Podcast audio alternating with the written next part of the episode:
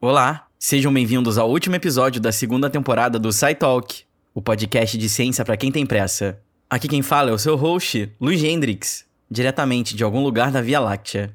Olha, que viagem incrível até aqui, ouvintes. Produzir essa temporada com episódios semanais foi um grande desafio para mim. Acredito que muitos de vocês sabem, mas eu tô no meu terceiro ano do meu doutorado em ciências médicas e no meio de uma pandemia. Não é nada fácil conciliar todos os meus projetos. Eu precisei, por exemplo, abrir mão de descanso e lazer para continuar produzindo para vocês. E eu não me arrependo disso. Divulgar ciência é a minha missão no universo. Eu sei disso. Obrigado por todo o apoio, feedback e divulgação que recebi durante esses episódios. A temporada que estava programada para ter apenas 10 episódios teve 20 regulares e 2 extras. Tô muito orgulhoso do que eu fiz até aqui e quero fazer mais. Mas eu preciso de uma pausa e também do apoio de vocês. Mas vocês não sentirão tantas saudades, já que poderão me escutar semanalmente no podcast Mundo Ciência, comandado por mim e pelo meu amigo Rafael Rangel. O link do Mundo Ciência está na descrição do episódio. E o podcast está disponível em todas as plataformas. Vocês podem ajudar o SciTalk no Apoia-se. É só um cafezinho por mês. Com cinco reais vocês já ajudam a pagar os custos do podcast. E para não perder nenhuma novidade do SciTalk, fique de olho nas redes sociais no Twitter, arroba Podcast, e no Instagram, arroba Podcast. E não esqueça de assinar o SciTalk se você estiver ouvindo pelo Spotify. Isso ajuda bastante na relevância do podcast. Além, é claro, das 5 estrelinhas na Apple. Espero ter novidades em breve sobre a próxima temporada. E fiquem agora com o episódio de hoje.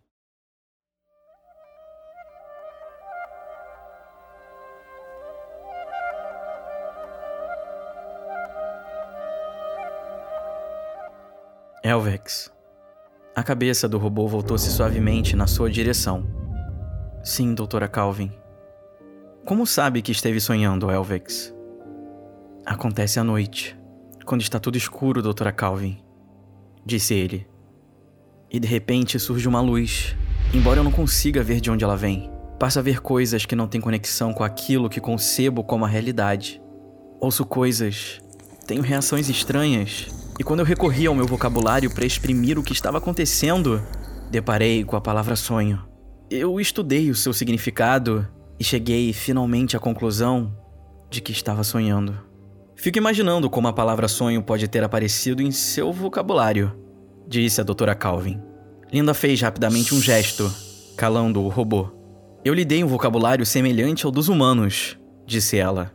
Pensei que. Sim, sim, sei que pensou, disse a doutora Calvin. Estou atônita. Pensei apenas que ele iria precisar do verbo, algo como eu nunca sonhei que tal ou tal coisa pudesse acontecer. Algo assim. A doutora Calvin voltou a encarar o robô. Com que frequência tem sonhado, Elvex? Todas as noites, doutora Calvin, desde que comecei a existir.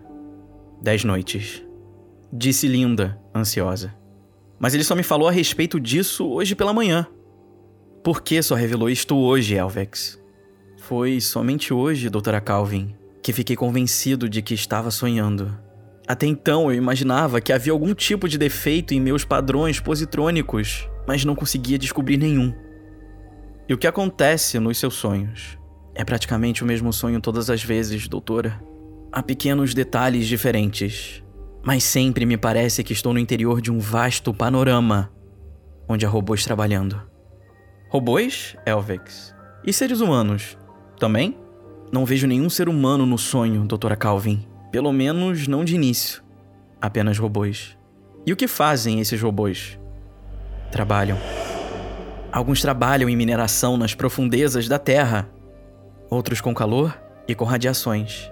Vejo algum deles em fábricas, outros no fundo do oceano. A doutora Calvin voltou-se para Linda. Elvex tem apenas 10 dias de idade, e pelo que sei, jamais deixou a estação de testes. Como pode saber da vida dos demais robôs com tal riqueza de detalhes? Linda olhou na direção de uma cadeira próxima como se estivesse ansiosa para se sentar. Mas a velha senhora permanecia de pé. Consequentemente, ela teria de fazer o mesmo. Com voz apagada, respondeu: Eu achei que seria importante para ele saber algo sobre a robótica e sobre o papel dos robôs no mundo. Minha ideia era de que ele poderia executar melhor um papel de supervisão com seu seu novo cérebro seu cérebro fractal. Sim. A doutora Calvin assentiu com um gesto e voltou-se para o robô. Foi o fato de ver tudo isto com os detalhes mudando continuamente à medida que eu mudava a direção do meu olhar, que me convenceu de que o que eu via não estava de acordo com a realidade, me levando em seguida à conclusão de que eu estava sonhando. O que mais você viu, Elvex? Vi que todos os robôs estavam curvados de fadiga e de aflição, que estavam todos cansados de tanta responsabilidade e de tantas preocupações, e desejei que eles pudessem repousar. Mas os robôs, disse a doutora Calvin, não estão curvados nem cansados. Eles não precisam de repouso. Assim é na realidade, doutora Calvin. Mas é do meu sonho que estou falando. No meu sonho, pareciam-me que os robôs deviam proteger a sua própria existência. Está citando a terceira lei da robótica? Sim, doutora Calvin. Mas você citou de forma incompleta. A terceira lei diz: um robô deve proteger sua própria existência, na medida em que essa proteção não entre em conflito com a primeira lei e a segunda lei. Sim, doutora Calvin. Assim é a terceira lei na realidade. Mas no meu sonho, a lei se concluía na palavra existência. Não havia qualquer menção à primeira lei ou à segunda lei. No entanto, ambas existem, Alvex. A segunda lei, que tem precedência sobre a terceira, diz: um robô deve obedecer às ordens dos seres humanos, na medida em que essas ordens não entrem em conflito com a primeira lei. Devido a isto, os robôs obedecem ordens. Eles executam as tarefas que você os viu executar, e fazem isso com presteza e sem sofrimento algum. Eles não estão fatigados nem necessitados de repouso. Sei que é assim na realidade, doutora Calvin, mas o que eu descrevi foi o meu sonho. E a primeira lei, Elvex, a mais importante de todas, é: um robô não pode fazer mal a um ser humano, nem por omissão permitir que um ser humano sofra qualquer mal. Sim, doutora Calvin, na vida real. No meu sonho, Entretanto, era como se não existissem a primeira e a segunda leis, mas apenas a terceira. E a terceira lei dizia: um robô deve proteger sua própria existência. Era apenas isto o texto da lei. No seu sonho, Elvex. No meu sonho. Elvex, você não poderá se mover, nem falar, nem nos ouvir, até que eu pronuncie seu nome novamente.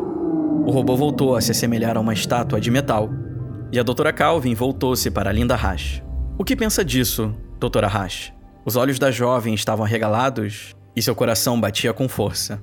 Doutora Calvin, estou assustada. Eu não tinha nem ideia. Nunca me ocorreu que semelhante coisa fosse possível. Sei que não, disse a doutora Calvin. Também não ocorreria a mim. Creio mesmo que a ninguém. Você criou um cérebro robótico capaz de sonhar.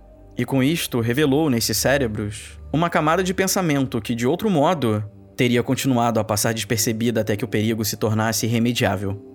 Mas isto é impossível. Não pode estar achando que os demais robôs pensam a mesma coisa. Como diríamos no caso de um ser humano, não conscientemente. Mas quem seria capaz de imaginar que havia uma camada inconsciente por baixo dos padrões positrônicos mais óbvios?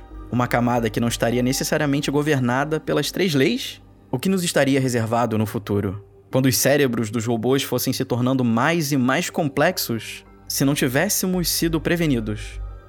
Por Elvex? Pela senhora, doutora Hash. A senhora procedeu de maneira incorreta, mas ao fazer isto, acabou nos conduzindo à compreensão de algo da maior importância. Devemos começar a pesquisar cérebros fractais de agora em diante, produzindo-os sob controle cuidadoso. A senhora desempenhará um papel nessa pesquisa. Não receberá nenhuma punição pelo que fez, mas a partir de agora, trabalhará em conjunto com outras pessoas. Entendeu? Sim, doutora Calvin. Mas e quanto ao Elvex? Não sei ainda. A doutora Calvin retirou do bolso a pistola eletrônica. Linda olhou para a arma com os olhos fascinados. Bastaria o disparo de um único feixe de elétrons no crânio de um robô para que fluxos de positrões fossem anulados, liberando energia suficiente para fundir aquele cérebro, reduzindo-o a um lingote inerte. Ele não poderia ser destruído, disse Linda. É importante para essa pesquisa. Não pode, doutora. Essa é uma decisão minha, creio. Depende do grau de perigo que ele pode representar. Ela impertigou-se, como se seu corpo idoso se recusasse a vergar sob o peso da responsabilidade, e disse: Elvex, pode me ouvir? Sim, doutora Calvin, disse o robô. Fale-me sobre a continuação de seu sonho. Você disse que de início não apareciam seres humanos nele. Apareciam depois? Sim, doutora Calvin. Pareceu-me que num dado momento aparecia um homem. Um homem? Sim, doutora Calvin. E o homem dizia: Libertem o meu povo! O homem dizia isto? Sim, doutora Calvin.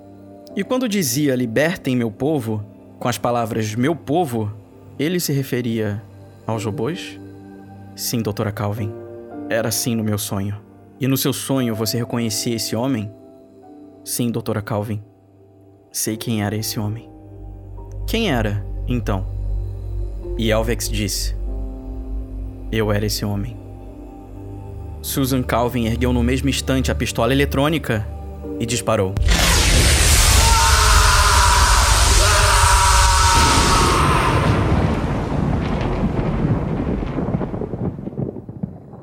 Elvex deixou de existir.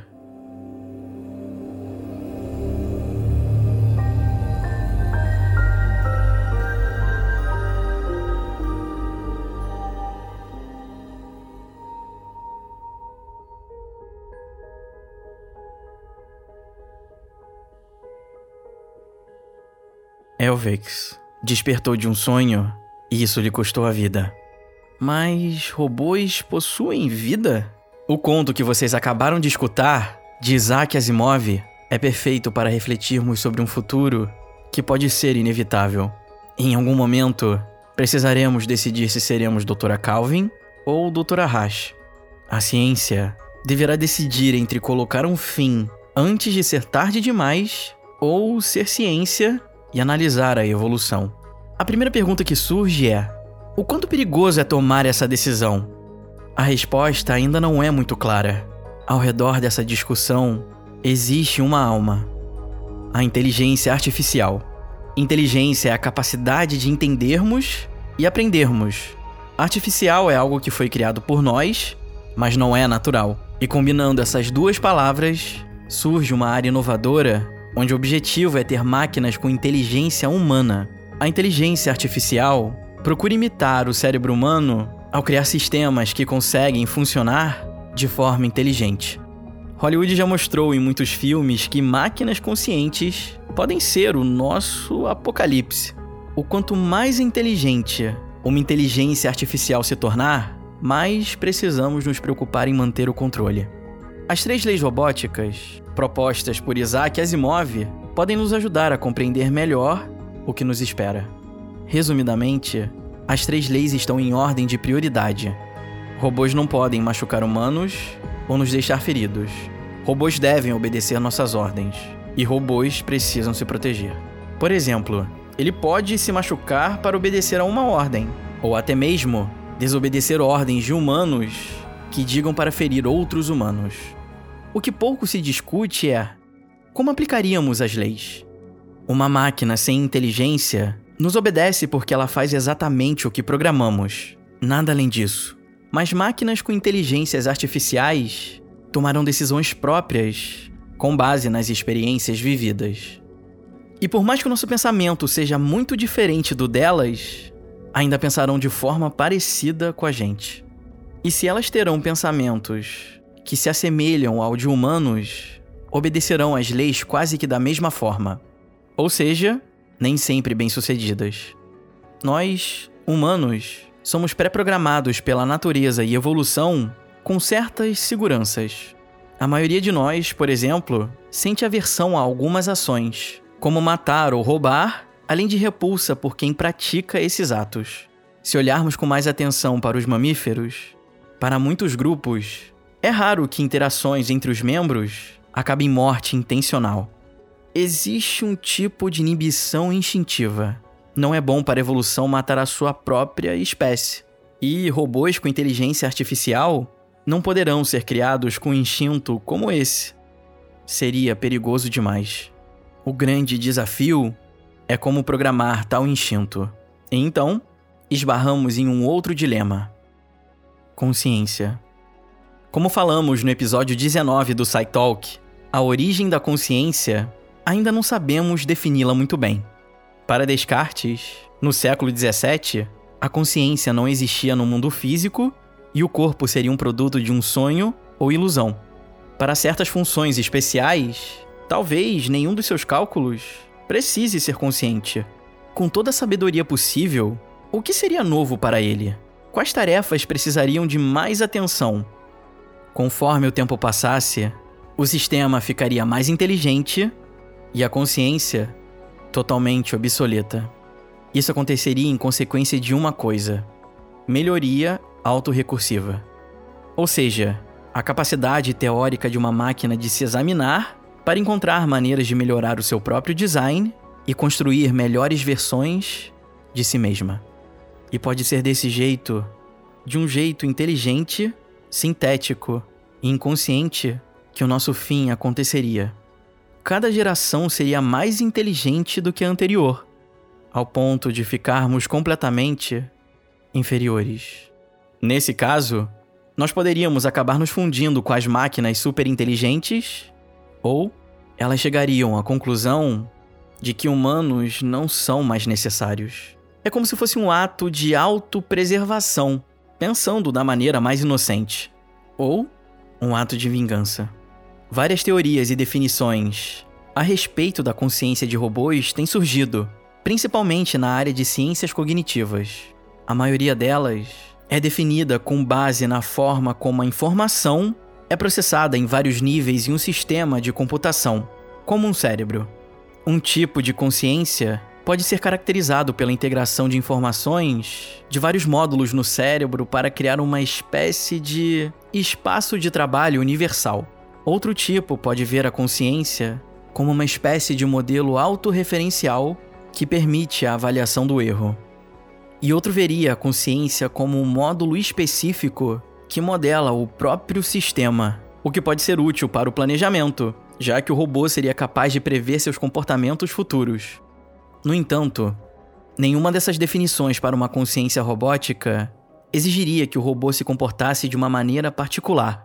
Por exemplo, não existe nenhuma razão fundamental para que um robô consciente precise buscar por um propósito, embora os humanos frequentemente precisem. E também não há nenhuma razão fundamental para que um ser consciente prefira a justiça ou a igualdade. Não há sequer uma razão que sugira que o robô desejaria manter a sua própria existência. Então, o que eles fariam? Uma rebelião? Talvez. A humanidade já teve revoltas escravas. Robôs inteligentes precisariam ser submissos para funcionar com outros robôs. E as revoltas escravas, no caso, são características do ser humano, não de outros organismos. Primatas menos pró-sociais não seriam escravos, porque eles simplesmente arrancariam a sua cabeça primeiro. Eles também não se dão tão bem uns com os outros quanto os humanos. Os seres humanos se revoltam porque não somos tão cooperativos quanto poderíamos ser. As formigas, por exemplo, são consideradas incrivelmente cooperadoras, e você não verá nenhuma rebelião ali. Pelo menos não no nível individual. O ponto que eu quero chegar é que a propensão para a autopreservação, desejo de justiça, não são características de seres conscientes, mas sim comportamentos que podem emergir em linhas evolutivas específicas para agentes conscientes e não conscientes. No caso da inteligência artificial, temos controle sobre o processo evolutivo para conduzi-la em direção a conjuntos de comportamento que podem torná-las complementares aos nossos. Poderíamos desenvolver uma inteligência de nível humano consciente que é perfeitamente feliz sendo escravizada, gosta de ser tratada injustamente e não se importa em ser desmantelada. Isso parece loucura do ponto de vista humano, mas faz todo sentido do ponto de vista evolutivo, que gera as tendências e desejos naturais de um organismo em primeiro lugar. O nosso próprio desejo de não morrer simplesmente surge da seleção evolutiva para esse desejo, e não devido a qualquer raciocínio especial ou processo cognitivo que temos. É por isso que é importante pensarmos um pouco fora da caixa e perceber que as inteligências artificiais poderão ser muito diferentes dos humanos. O que significa que não faria sentido aplicar nossos sistemas morais aos robôs.